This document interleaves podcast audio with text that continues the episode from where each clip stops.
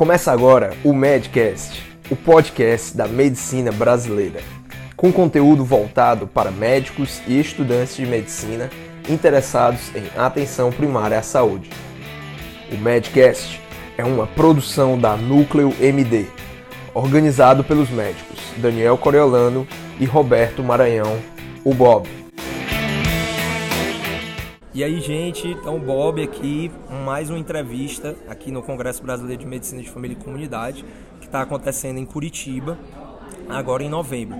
Estou aqui com a professora Inês Padula, que é preceptora na, na residência da UERJ do Rio de Janeiro, a residência mais antiga que nós temos hoje aqui no Brasil e que compõe, junto com as outras residências né, do, da cidade do Rio de Janeiro, é o coletivo maior de residentes né, de medicina de família que nós temos hoje no país.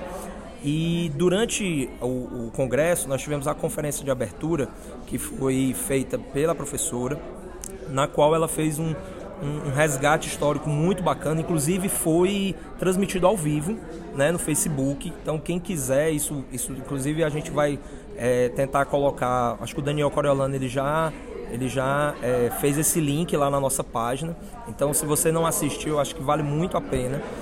E bem, e aí eu queria bater um papo aqui com ela, porque é, o tema do congresso ele é o tema voltado para a questão da atenção primária, né, e do acesso e do cuidado centrado na pessoa.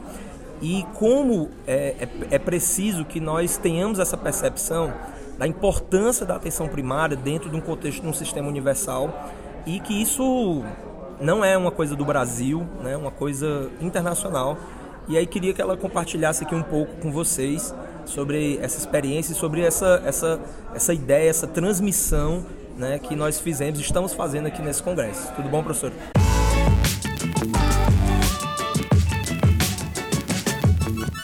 Tudo bom, Bob? Muito obrigada aí pela, pelo convite. Então, vamos tentar. Eu acho que um país, é, atenção primária é o lugar onde a gente acolhe é, durante a maior parte da vida das pessoas os problemas de saúde que elas apresentam, né?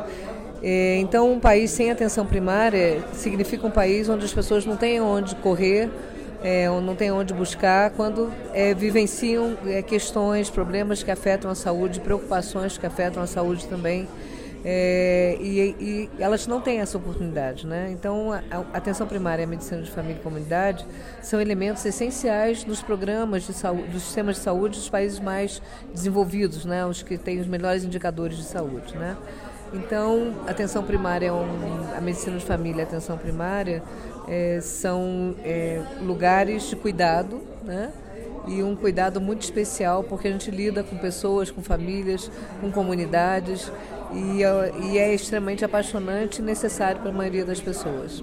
Então, assim, é, e a gente vê que é, é, é importante hoje, né, no, no, contexto, né, no cenário que a gente vive hoje no país, da gente ter isso muito fortalecido, né, principalmente nosso público de ouvintes é muito de estudantes, né, e muitas das vezes a gente, eles estão inseridos em cenários de educação que às vezes essa percepção da atenção primária ela, ela ainda não tem o foco que deveria ter, né? Ainda muito hospitalocêntrica, né? A senhora falou durante a conferência a questão de como a gente evoluiu desde o modelo flexneriano a, a um modelo de atenção primária, de organização de sistema baseado nas famílias, nas comunidades, né? E assim, é, o, como é que hoje é, os estudantes eles, eles poderiam de repente estar é, tá buscando dentro das instituições ou até mesmo através da Sociedade Brasileira de Medicina de Família é, esse engajamento maior para entender a importância da atenção primária no, no, nosso contexto. Boa, boa questão, Bob. Eu acho, eu, eu fico assim muito é, intrigada porque os, os, estudantes são novos. Na realidade, eles são o que é ofertado para eles é um modelo muito velho. então é muito intrigante isso, né? Porque é, são, é um modelo baseado ainda numa cultura muito de aprendizado dentro do hospital, que é, obviamente é importante, mas somente 10% da, da população de um país é, precisa de um cuidado hospitalar. Então, quando a gente fala de um, um, um ensino hospitalar falocêntrico, a gente está falando de um ensino que não vai atender a maioria das pessoas.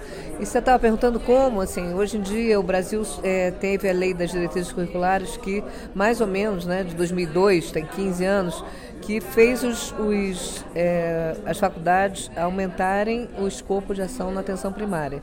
Então, hoje em dia, é, como estudante, eles podem estar né, tá fazendo força dentro da faculdade para cobrar é, a presença de médicos de família, que é um passo extremamente importante, porque as, é, as faculdades são muito antigas, muito velhas nas suas concepções, nem todas têm. Eu acho que a nível da sociedade brasileira existe um movimento da LASF, que é a Associação é, de, de, Estudantes né, de, que, que tem algum tipo de interesse na, na área. Tem as ligas que podem abrir dentro das próprias faculdades. Tem o Anacai, que é o espaço dos residentes, ou seja, um contato mais próximo para os estudantes. Tem os congressos, que são sempre espaços muito legais, muito congressos brasileiros, congressos regionais. Então, eu acho que o estudante, hoje em dia no Brasil, tem principalmente como campo de atuação a estratégia de saúde da família, que é uma, um modelo de atenção que é, que é, que é brasileiro, muito original do Brasil, mas fundamental, é homenageado em todos os lugares do Sim. mundo. Claro que a gente precisa qualificar, é, então, por exemplo, na minha faculdade, hoje em dia, a gente tem as clínicas da família no Rio de Janeiro, grande parte dos estudantes ficam conosco, seja no primeiro, no segundo, no terceiro, não, primeiro e segundo ano, e depois no internato, né? Então, uhum. então hoje em dia existe uma possibilidade muito maior do estudante se inserir, mas muitas vezes a faculdade dele ainda não oferece, então ele tem que buscar informação de onde, e a sociedade e outras faculdades, o intercâmbio entre eles é muito importante. É, e eu, eu acho interessante é, esse espaço dos estágios, né, de você realmente estar tá se inserindo no espaço da atenção primária precocemente dentro da graduação, para que caia por terra esse pensamento de que na atenção primária não se vê, não se compreende, não se estuda medicina. Né? De que é um cenário talvez muito mais, talvez não, com certeza muito mais complexo e muito mais rico do que o cenário de qualquer hospital universitário, onde você vai para um, um, por exemplo, você chega numa enfermaria de cardiologia, você só vai ver ICC e infarto. Mas você chega um dia na unidade de saúde, você vê todos os tipos de condições, né, desde questões sociais, mentais, psíquicas e físicas né, que podem acometer as pessoas. Né? E é interessante a senhora colocou essa questão de menos de 10% né, da população chega. Precisa né, de hospital, né? Precisa de hospital. De, de internação. E, e toda a população, uma hora ou outra, ela é canalizada para para esse espaço do, da atenção primária. É, né? na realidade, é, a atenção primária é onde a gente chega para cuidar da saúde, né? E você estava falando uma questão que é. As pessoas têm essa ideia que a atenção primária é uma coisa simples. Não, é extremamente complexa. Eu trabalhei 12 anos em CTI, terapia intensiva. E é, é claro que existe uma, uma determinada complexidade na, uhum. na, na terapia intensiva, mas de longe não chega aos pés da complexidade é, da riqueza clínica que é na atenção primária, né? É, existe uma complexidade na, na, na, terapia intensiva, que é uma complexidade do cuidado de uma pessoa que está com uma questão de saúde é, muito grave organicamente, uhum. mas que você tem muitos aparelhos, né? Então é uma, é uma medicina complexa, mas com, não com a quantidade de variáveis. O que dá a complexidade de uma coisa, né, Bob? É a quantidade de variáveis que interferem naquela coisa, né? E a saúde, o ser humano é muito complexo. Muito então, complexo. na atenção primária, você vê toda a riqueza dessa complexidade. É por isso que a medicina de família é apaixonante. É porque ela é desafiante, é porque ela sempre está instigando a gente a estudar mais, estudar mais clínica, estudar mais, é, compreender melhor o processo da saúde e adoecimento. Então, os estudantes, eu acho, e a gente tem essa experiência, né? Quando os estudantes experimentam, mesmo aqueles que não querem depois seguir medicina de família, né?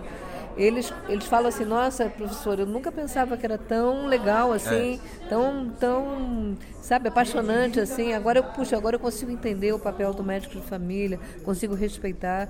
E, e uma boa parte deles também se apaixona e quer ficar, né? Verdade. Professora, então, muito obrigado, certo? Eu acho que é, essa conversa aqui, eu acho que para quem ouvir, eu acho que é um despertar, né, para para essa ideia do, do, da importância que é a atenção primária, do espaço da estratégia da família dentro do contexto brasileiro e da medicina de família, né? não, não só para os médicos de família, mas Com principalmente para as pessoas. Colegas, isso mesmo. Obrigada, Bob. Obrigada aí pela, pela oportunidade. Valeu, gente. Um abraço. Termina aqui mais um Madcast, uma produção Núcleo MD.